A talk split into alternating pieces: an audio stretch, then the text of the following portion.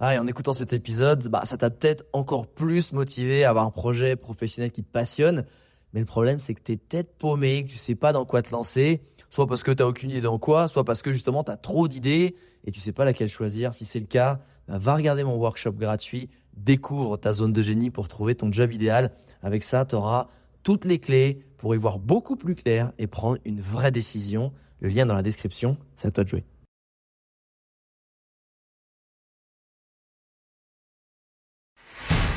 Bienvenue sur le podcast des entrepoteurs, où je te partage les conseils pratiques et concrets pour faire passer ton business au niveau supérieur ou transformer ta passion en métier dans une ambiance de pote entrepreneur.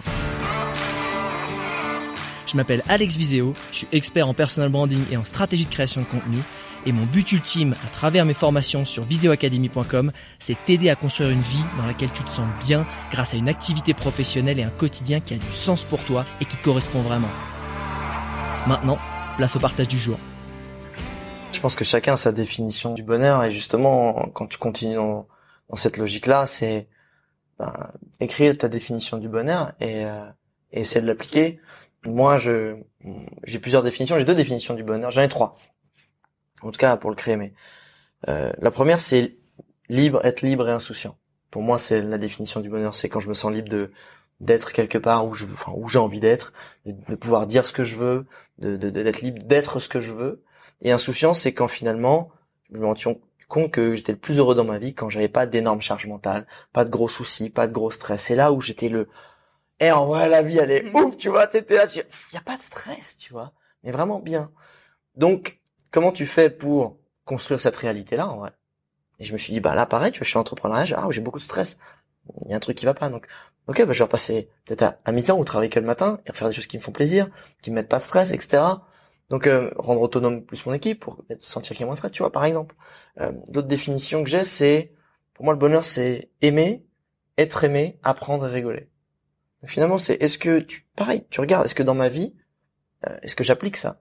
Est-ce que mes actions sont alignées avec ma définition? Est-ce que est-ce que j'aime ce que je fais? Est-ce que j'aime quelqu'un?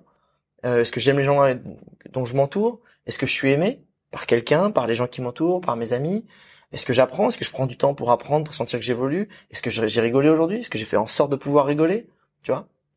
Et la troisième définition pour moi, c'est, je trouve que tu, on devient vraiment heureux quand on, tu accumules le sentiment du devoir accompli chaque jour.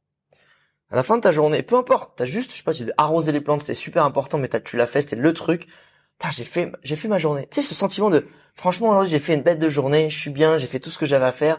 T'as ce sentiment du devoir accompli. Et pour moi, c'est si tous les jours, tu te fixes des petites choses, mais que t'as vraiment, t'arrives à cultiver ce sentiment, tu vas avoir un sentiment de bien-être, de plénitude, de fierté. Et que, faut, vraiment, le challenge, c'est d'éviter de le couper avec un sentiment de, putain, je suis une merde, j'ai rien foutu aujourd'hui, vas-y, j'ai pas fait ça et tu t'autoflagelles et boum, tu repères tous les bénéfices de ça. Mm.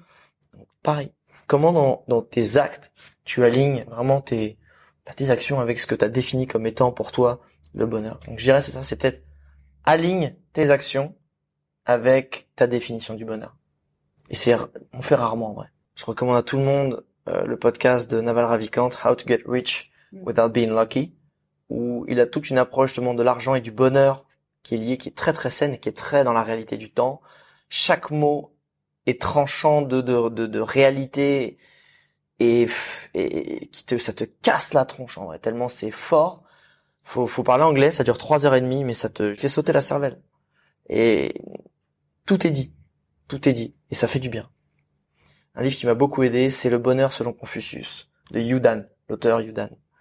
C'est un des premiers livres de dev perso que j'ai lu, c'était quand j'ai commencé à imaginer un tour du monde et euh, très très très puissant de réflexion, de lâcher prise, de, de, de, des bonnes valeurs, de sagesse.